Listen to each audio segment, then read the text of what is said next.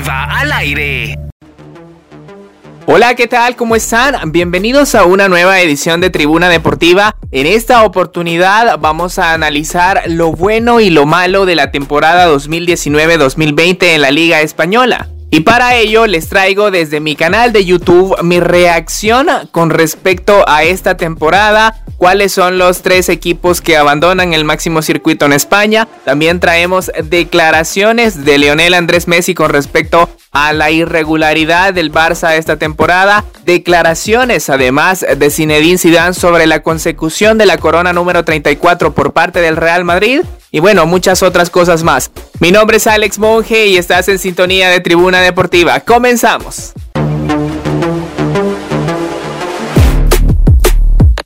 Iniciamos el video a partir de lo malo. Y es que hay un tema que a lo largo de la temporada y precisamente en la recta final terminó por llamar bastante la atención en redes sociales y demás medios de comunicación, puesto que se daban algunas jugadas en las cuales la implementación del VAR dejaba muchas dudas. Esas jugadas van desde partidos donde el Betis reclamaba una mano, donde Levante pedía un penal que, bueno, había sido fuera del área, pero ellos aseguraban que su jugador Borja Mayoral, al tener el pie dentro y uno fuera, pues todavía era una jugada que podía contar como posible penal. También eh, la especulación que se generó con respecto a esa eh, recepción que hizo Karim Benzema en el partido contra la Real Sociedad, mismo partido donde eh, Vinicius Junior sufrió una falta de parte de Diego Llorente y terminó siendo penal,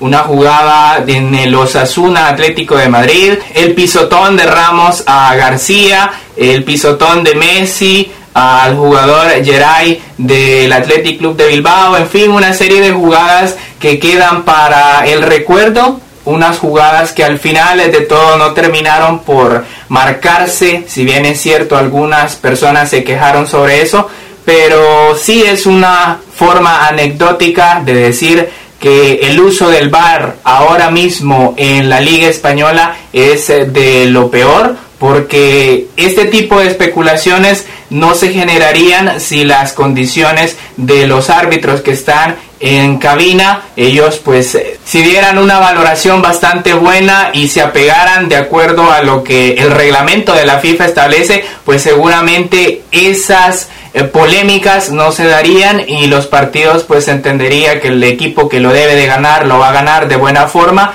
y quien lo va a perder pues ni modo lo pierde y ya pero lamentablemente en la liga española y también en otras ligas pero precisamente en esta por tener a Real Madrid y Barcelona es que genera mayor tipo de especulación y es ahí donde se mantiene el hecho de que algunos aficionados digan que el VAR está a favor de un equipo o está a favor de otro, pero la realidad es que la implementación es lo que realmente está fallando en la liga española.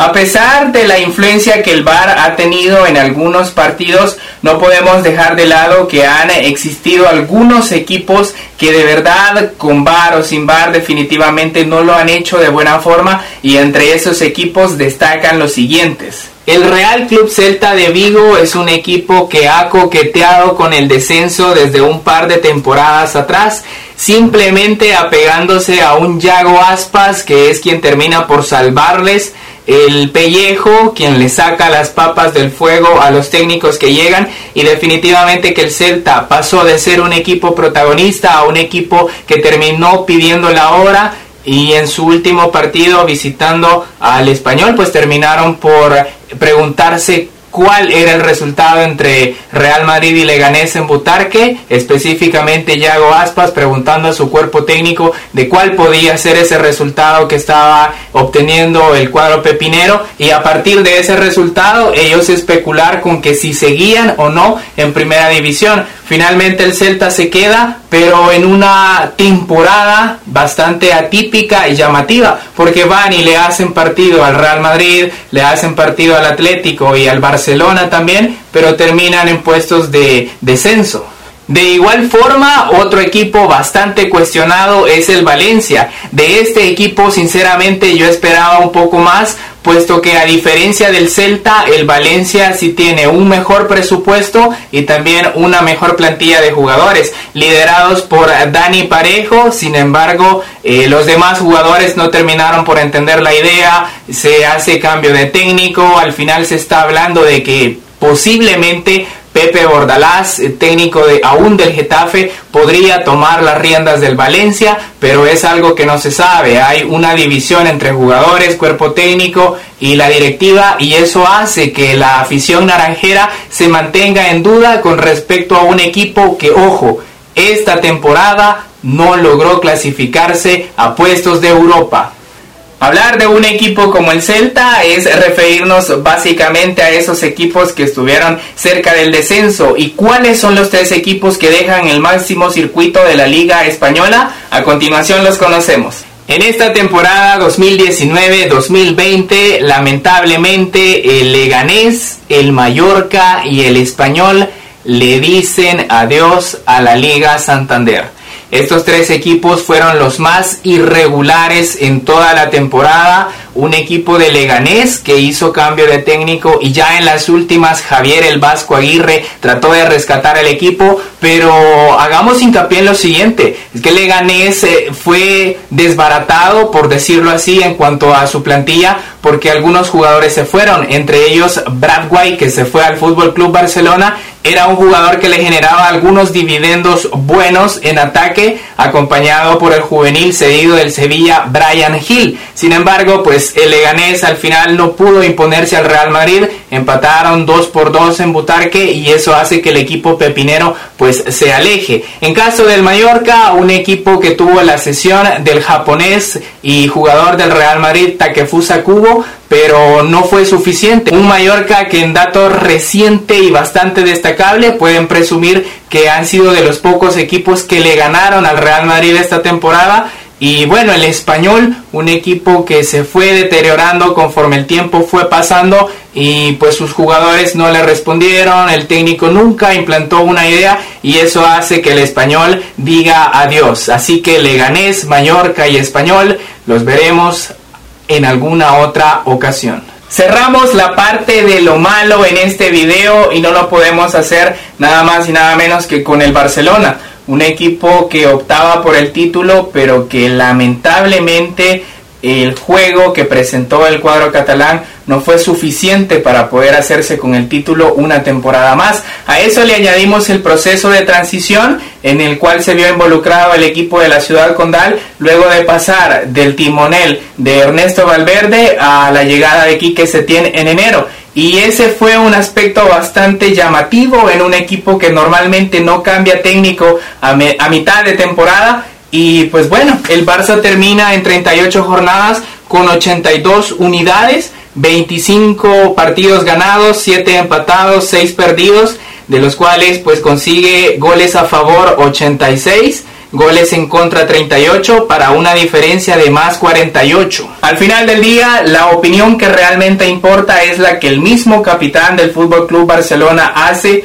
con respecto a la realización de esta temporada y cómo es que el Barça a partir de su bajón terminó por influir en el título que gana el Real Madrid. Y esto fue lo que dijo Lionel Andrés Messi con respecto a su equipo.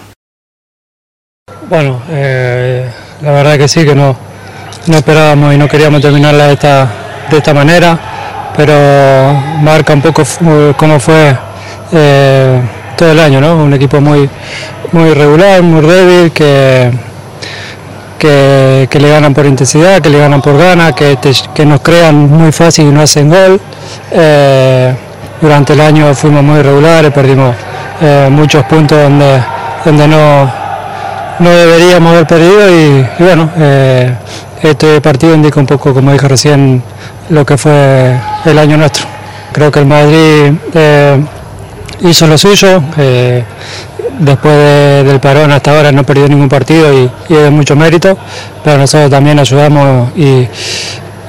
mucho para que esta liga eh, se la lleven ellos. Como dije antes, perdimos muchos, muchos puntos que no, deberíamos haber perdido y, bueno, tenemos que hacer autocrítica, obviamente, empezando por, por nosotros los jugadores, pero hacer eh, una autocrítica global, porque está bien que el Madrid, el Madrid gane todos los partidos y tenga su mérito, pero nosotros somos el Barcelona y estamos obligados a ganar todos los partidos, sea cual sea, y, mirar por nosotros y no, no al rival. Lo dije tiempo atrás que si seguíamos de esta manera eh, iba a ser muy difícil que ganásemos los Champions, eh, que ha demostrado que no alcanzó ni para la liga y que si queremos pelear por los Champions vamos a tener que cambiar muchísimo porque si no el partido de Napoli eh, lo vamos a perder también.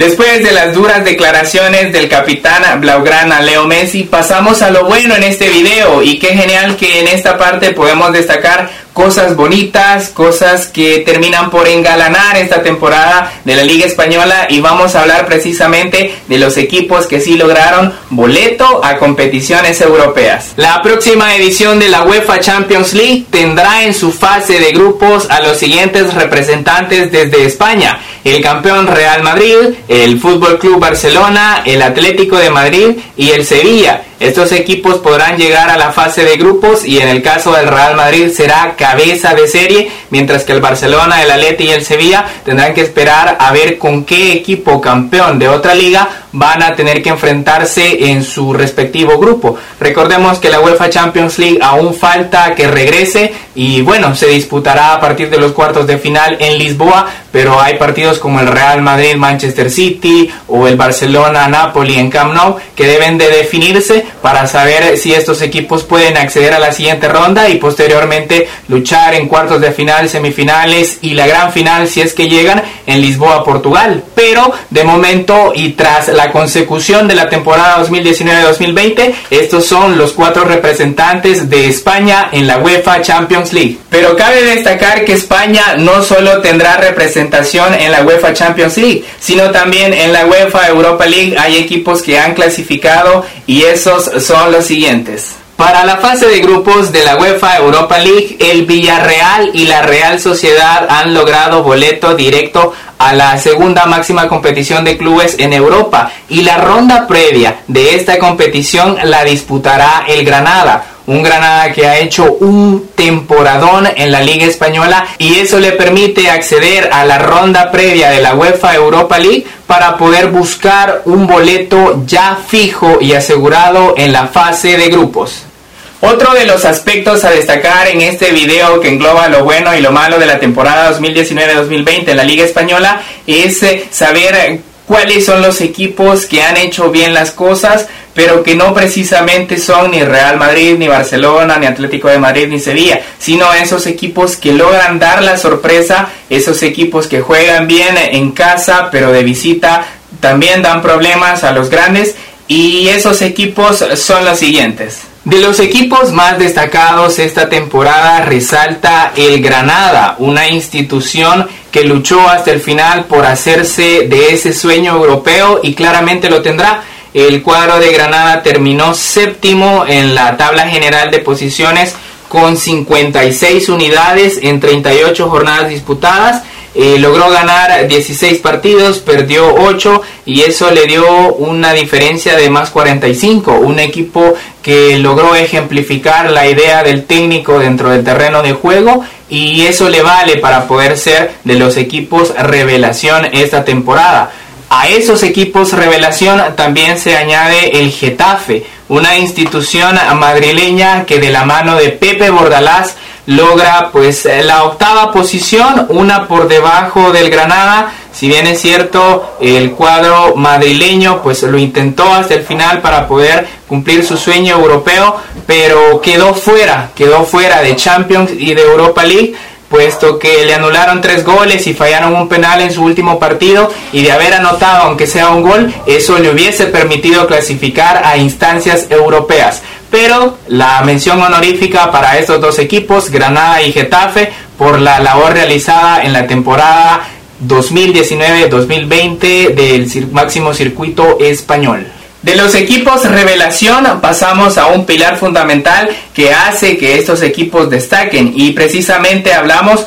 de los técnicos revelación, los técnicos más destacados en esta temporada del fútbol español. Iniciamos esta sección con Pepe Bordalás, el técnico del Getafe, terminó por ratificar que es un estratega absoluto, un técnico que tiene una idea de juego y se ve reflejado en el terreno después de que él va hilando todas esas ideas y sus jugadores le entienden muy bien. Pero alrededor de la imagen de Pepe Bordalás se ha generado una serie de rumores que le sitúan en el Valencia, dejando de lado a un Getafe que al igual que el cuadro naranjero no entrará ni a Europa League ni a Champions League, lo cual equipara un poco la posible decisión que pueda tomar este estratega que de llegar al Valencia podría dar un salto de calidad. Otro de los técnicos destacados es Javier Callejas, ex técnico del Villarreal. Él precisamente fue destituido hace unos días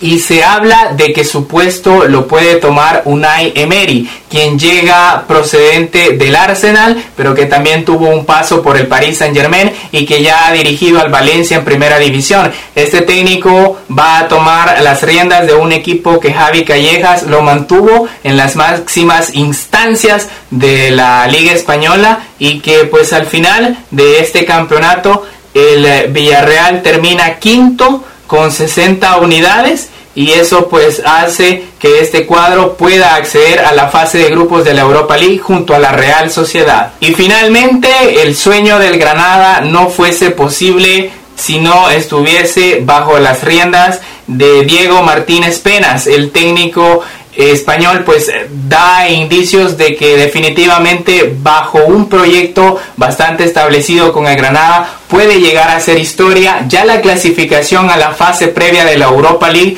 es un ah, ingrediente nuevo para una afición que no está acostumbrada a esto, pero que se atreve a soñar de una posible clasificación a la fase de grupos de la Europa League. Siempre en materia de reconocimientos individuales no podemos dejar de lado al Pichichi de la liga en la temporada 2019-2020 y esta vez nuevamente ese premio se lo lleva Lionel Andrés Messi. El astro argentino logró anotar 25 goles para ganar su Pichichi número 7. Dio un récord de asistencias con 21. En 90 ocasiones fue el máximo generador y aportó 182 regates completos en 33 partidos. Cabe destacar que la pulga biónica de esos 33 partidos se perdió 5 jornadas por lesión y aún así, aunque el Barça no jugó de buena manera y Messi estuvo ausente por lesión, no cabe duda que no existe jugador a día de hoy en la Liga Española que pueda compararse a Leo Messi en cuanto a cuota goleadora.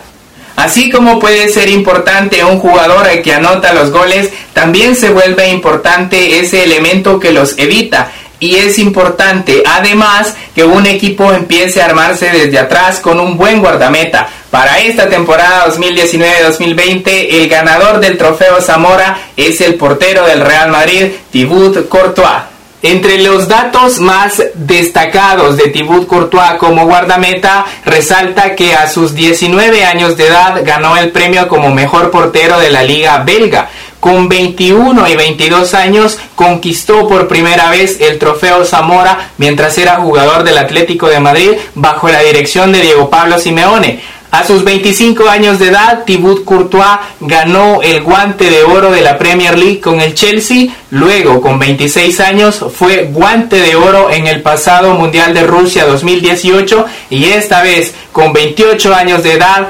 conquista de nueva forma el trofeo Zamora vistiendo la camiseta del Real Madrid. Finalmente llegamos al equipo que conquistó el título de la Liga Española. Su corona número 34 la consigue el Real Madrid, un equipo que si bien es cierto no terminó por jugar de buena forma toda la temporada, pero el tramo final lo hizo de maravilla, eh, logró cosechar de los 11 partidos 10 victorias y un empate y eso le vale para ser el nuevo monarca de la Liga Española. Pero creo que hay un artífice principal en toda esta consecución de la Lirón Merengue y vamos a dejar las declaraciones de Zinedine Zidane posterior a ese partido que ganaron con marcador de 2 por 1 ante el Villarreal en el Alfredo Di Stéfano, partido del cual el Real Madrid tras lograr la victoria consigue su corona número 34 en la Liga Española. Esto es lo que dijo Sisu, escuchemos. Enorme, muchas gracias. Muchas porque, porque al final conseguimos una cosa increíble. Todos los jugadores lucharon, son 10 victorias en 10 partidos. Es que, bueno, después del confinamiento que, hemos tenido, volver con hambre, con, con una ganas de, bueno, de, poder eh, hacer eso, esto. Al final conseguimos una liga eh, tremendamente trabajada, trabajada. Y al final me alegro por los jugadores porque son ellos que, luchan en el campo. Claro que tengo mi papel, pero, pero lo que hicieron, bueno, chapó, chapó. Eh, bueno, siempre la liga es la cosa más, más difícil porque son 38 jornadas. Al final tú tienes que estar eh, como, con regularidad y al final, eh, te digo, después de volver, después de tres, casi dos meses en casa, lo que, lo que consiguieron los jugadores ha sido, es la, es la vuestra, de verdad es que no tengo palabra yo para, para escribir lo que, lo que estoy notando yo, porque al final es un equilibrio el fútbol, y, hay, que, hay que defender bien y mismo cuando las cosas se ponen difícil hay que, hay que creer y yo creo que hemos tenido partidos muy, muy, muy complicados, pero al final cuando tú creas una cosa, bueno, eh, puedes conseguir cosas enormes. Esto la liga, pero de verdad, y tú lo sabes. Es, eh, ahora podemos, podemos esta noche voy a dormir, pero tranquilo, tranquilo, tranquilo.